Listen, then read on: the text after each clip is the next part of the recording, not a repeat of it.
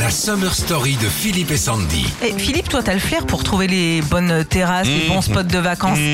Et ben, il y en a trois qui n'ont pas du tout eu du flair. C'est Jeanne Masse, Elsa, Sylvie Vartan. Alors non, pas pour les terrasses, mais pour ce tube de 86.